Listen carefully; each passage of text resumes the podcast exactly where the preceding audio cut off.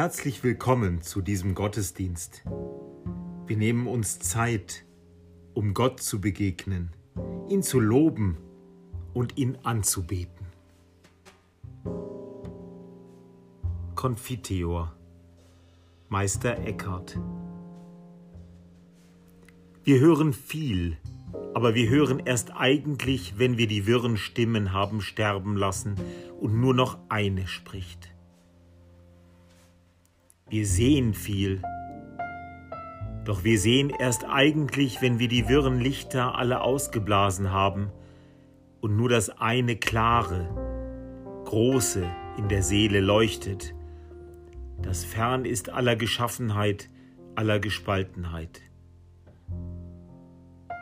Wenn du mich fragst, was Gott in allen Dingen suche, so antworte ich dir aus dem Buche der Weisheit, wo er spricht.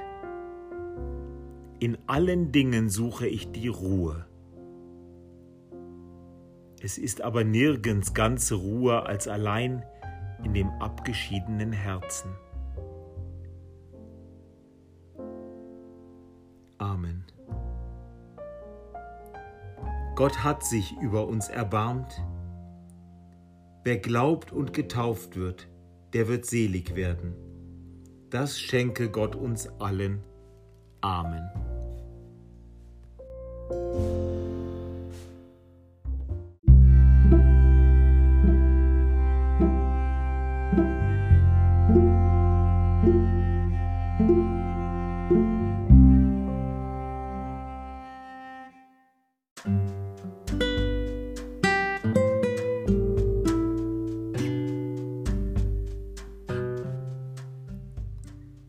Liebe Schwestern und Brüder, liebe Gemeinde, der Predigtext für den heutigen Sonntag steht im Johannesevangelium im 15. Kapitel, die Verse 1 bis 8. Der wahre Weinstock. Ich bin der wahre Weinstock und mein Vater der Weingärtner. Eine jede Rebe an mir, die keine Frucht bringt, nimmt er weg. Und eine jede, die Frucht bringt, reinigt er, dass sie mehr Frucht bringe. Ihr seid schon rein um des Wortes willen, das ich zu euch geredet habe. Bleibt in mir und ich in euch. Wie die Rebe keine Frucht bringen kann aus sich selbst, wenn sie nicht am Weinstock bleibt, so auch ihr nicht, wenn ihr nicht an mir bleibt. Ich bin der Weinstock, ihr seid die Reben. Wer in mir bleibt und ich in ihm, der bringt viel Frucht. Denn ohne mich könnt ihr nichts tun. Wer nicht in mir bleibt, der wird weggeworfen wie eine Rebe und verdorrt. Und man sammelt die Reben und wirft sie ins Feuer, und sie verbrennen. Wenn ihr in mir bleibt und meine Worte in euch bleiben, werdet ihr bitten, was ihr wollt, und es wird euch widerfahren. Darin wird mein Vater verherrlicht, dass ihr viel Frucht bringt und werdet meine Jünger. Amen.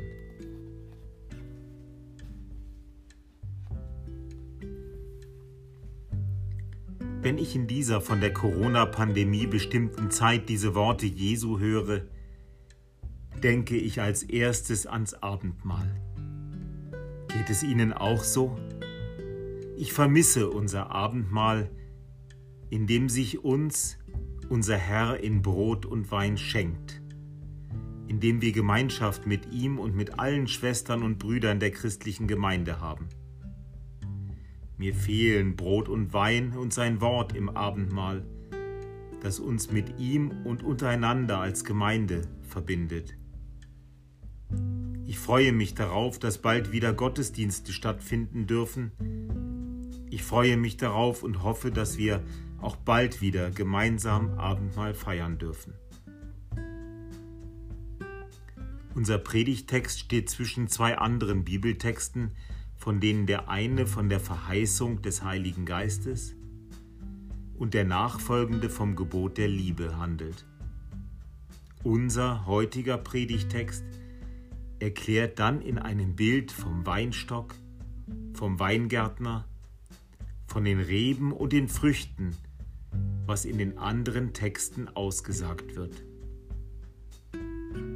Der Text führt uns inhaltlich in die Zeit vor Jesu Sterben und bereitet die Jünger auf den Abschied vor. Da das Johannesevangelium lange Zeit nach Jesu Tod entstanden ist, kennt der Verfasser aber die Zustände in den Gemeinden und unter den Christen. Deshalb betont er, dass es wichtig ist, dass die Christen in Einigkeit und Einheit mit Christus leben dass die Christinnen und Christen auch miteinander und untereinander vereint und einig sind. Das aber geschieht durch das Wort. So beginnt das Johannesevangelium, indem es die Schlagzeile, die Kernbotschaft, die Hauptaussage voranstellt. Im Anfang war das Wort das Wort, das Leben schenkt, das Wort, das Lebenskraft schenkt, das Wort, das Liebe wirkt. Das Wort der Liebe Gottes ist aber der Lebenssaft, der die Reben durchfließt, damit sie leben und viele Früchte, viele Trauben haben. Dieses lebensspendende, kraftspendende, Liebe schenkende und Glauben wirkende Wort begeistert schafft selber, was es sagt, weil es belebt durch den Heiligen Geist. Christus spricht sich selbst uns zu, wenn er spricht, ich bin der Weinstock, ihr seid die Reben. Wer in mir bleibt, der bringt viel Frucht. So gelingt Leben in inniger Gemeinschaft mit ihm. Aus dieser Kraft heraus können wir unser eigenes Leben anders gestalten, einen anderen Blick auf die Mitmenschen haben und Liebe tun. Reben, die vom Weinstock abgetrennt sind, sind zum Vertrocknen verurteilt. Reben aber, die fest mit ihrem Weinstock, also mit Christus verbunden sind, die vom Lebenssaft, vom Heiligen Geist durchströmt werden, bringen wunderbare, süße Trauben hervor, schenken Gott und ihren Nächsten viel Liebe. Auch in der Kirchengemeinde, auch in der Ökumene. Man sieht nur mit dem Herzen gut. Das Wichtigste ist für die Augen unsichtbar, sagt der Fuchs zum kleinen Prinzen sehen wir unsere Mitmenschen mit den Augen der Nächstenliebe? Von Martin Luther stammt der Ausspruch, Christus ist ein glühender Backofen voller Liebe. Auch wir können und sollen solche glühenden Backofen werden und sein. Das sind die Früchte, die Christus als Weinstock wachsen lässt, durch den Lebenssaft des Heiligen Geistes, dass wir einander lieben, wie Gott uns liebt, wie Christus uns liebt. Und aus den Worten der Liebe folgen dann Taten der Liebe. Ein jeder, ein jeder wird mir zum Nächsten. Was macht die Corona-Krise mit unserer Gesellschaft? Bundespräsident Steinmeier vermutet, dass die Krise schlechte und gute Entwicklungen, beides verstärkt. Im Moment scheinen sich Fliehkräfte zu entfalten, die unsere Gesellschaft trennen und auseinanderreißen. Die Maßnahmen der Einschränkungen wegen der Krise machen viele Menschen wütend. Verschwörungstheorien und Irrlehren keimen auf. Gibt es noch die vielbeschworene Gemeinschaft? Gibt es noch Solidarität? Gibt es noch den Blick auf die anderen? Umso mehr werden Christinnen und Christen gebraucht, die Gutes tun die die Werke der Barmherzigkeit tun, die Hungernden speisen, den Dürstenden zu trinken geben, die Nackten bekleiden, die Fremden aufnehmen, die Kranken besuchen, die Gefangenen besuchen und Tote begraben, wie es im Matthäusevangelium geschrieben steht. Wie wohltuend sind in diesen Zeiten Frauen und Männer, die den Blick für die Nächsten, für die Schwachen, für die Armen, die Alten, die Kranken, für Geflüchtete und für Kinder noch nicht verloren haben. Viele Veranstaltungen werden aber nach wie vor wegen der Ansteckungsgefahr mit Corona in dieser Zeit abgesagt. Darunter fallen auch Gedenkveranstaltungen. In den kommenden Tagen am 8. Mai 2020 jährt sich der Jahrestag des Endes des Zweiten Weltkriegs zum 75. Mal. Normalerweise hätten sich an diesem Tag Konsulinnen und Konsule aus allen betroffenen Staaten, Vertreter der Staatsregierung und der Stadt München im Münchner Friedhof am Perlacher Forst eingefunden, um dort an den Gräbern der Verstorbenen zu gedenken die im Zweiten Weltkrieg umgekommen sind oder von den Nationalsozialisten ermordet wurden. Im Friedhof am Perlacher Forst sind auch die Gräber der meisten Mitglieder der Widerstandsgruppe Weiße Rose. Sophie Scholl, deren Geburtstag sich am 9. Mai zum 99. Mal jährt, und Hans Scholl, ihr Bruder, dessen Freunde und Kommilitonen Alexander Schmorell und aus Murnau gebürtig, Christoph Probst und andere gehörten zur Weißen Rose. Neben politischen und philosophischen Überzeugungen waren es auch christliche Werte, die die jungen Menschen zu Widerstandskämpfern werden ließen. So ließ sich Christoph Probst noch kurz vor seiner Hinrichtung von dem katholischen Gefängnispfarrer der Justizvollzugsanstalt München-Stadelheim taufen und erhielt die Kommunion. Auch von Sophie Scholl wird berichtet, dass sie sich intensiv mit dem christlichen Glauben auseinandergesetzt hat. Sie las die Bekenntnisse des Kirchenvaters Augustinus und viele katholisch-theologische Bücher. Sie rang darum, Gott nahe zu kommen im Gebet.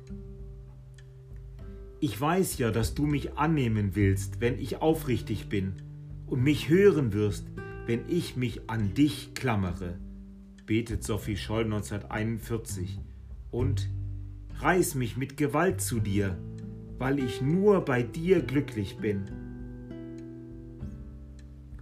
Dieser lebendige Glaube und die Auseinandersetzung mit den Werten des Christentums schlug sich auch nieder in Gedanken, die sich in den Flugblättern wiederfinden, die die Weiße Rose verteilt hatte um das deutsche Volk zum Widerstand gegen den Nationalsozialismus aufzurufen und wachzurütteln.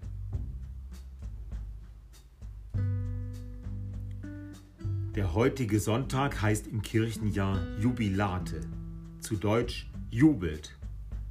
Können wir jubeln mitten in der Krise? Ja, wir können, denn Gott schenkt uns eine paradoxe Wirklichkeit im Glauben und durch den Glauben durch sein Wort, so wie es uns der Wochenspruch zusagt. Ist jemand in Christus, ist er eine neue Kreatur. Das Alte ist vergangen, siehe, es ist alles neu geworden. Amen.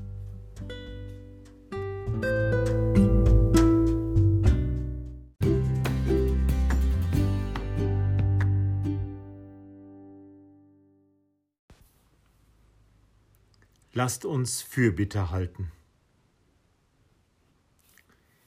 Lieber Herr Jesus, du bist der Weinstock, wir sind die Reben.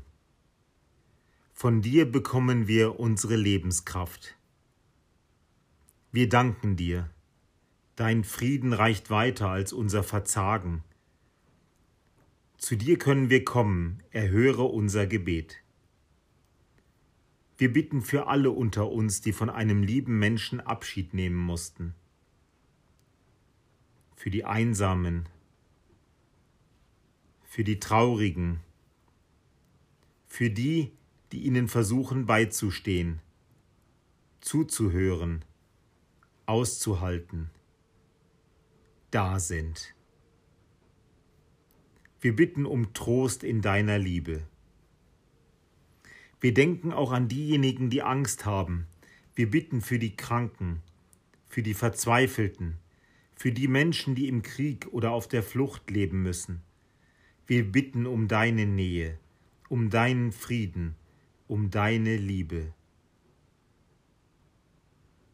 Wir bitten dich für die, die sich einsetzen für unsere Gesellschaft, um unsere Gesellschaft jetzt durch die Zeit der Corona-Pandemie zu bringen und zu helfen. In den Krankenhäusern, in den Lebensmittelgeschäften und an allen anderen Orten, wo jetzt Menschen für andere Menschen einstehen, sorgen und helfen. Unsere Zeit ist voller Auseinandersetzung in Gesellschaft, Wirtschaft und Politik. Wir bitten für die Verantwortlichen, dass sie das Wohl aller nicht aus dem Blick verlieren. Für uns alle nicht zu resignieren. Wir bitten um Geduld und Kraft, um Hoffnung und Gespräch als Früchte deiner Liebe. Vieles weitere liegt uns heute auf dem Herzen. In der Stille bringen wir vor dich, was uns bewegt.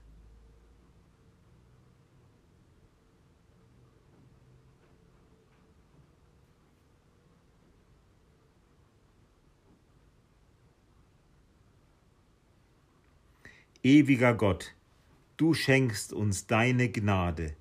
Erhöre unser Gebet und steh uns bei, damit wir leben damit alle leben und du mitten unter uns. Amen. Lassen Sie uns gemeinsam beten, so wie es der Herr uns gelehrt hat. Vater unser im Himmel, geheiligt werde dein Name, dein Reich komme, dein Wille geschehe wie im Himmel so auf Erden. Unser tägliches Brot gib uns heute und vergib uns unsere Schuld, wie auch wir vergeben unseren Schuldigern. Und führe uns nicht in Versuchung, sondern erlöse uns von dem Bösen. Denn dein ist das Reich und die Kraft und die Herrlichkeit in Ewigkeit. Amen. Und so geht in diese Zeit, in die nächsten Tage, in die kommende Woche mit dem Segen unseres Herrn. Der Herr segne dich, er erfülle deine Füße mit Tanz und deine Arme mit Kraft. Er erfülle dein Herz mit Zärtlichkeit und deine Augen mit Lachen. Er erfülle deine Ohren mit Musik und deine Nase mit Wohlgeruch. Er erfülle deinen Mund mit Jubel und deine Seele mit Freude. Amen.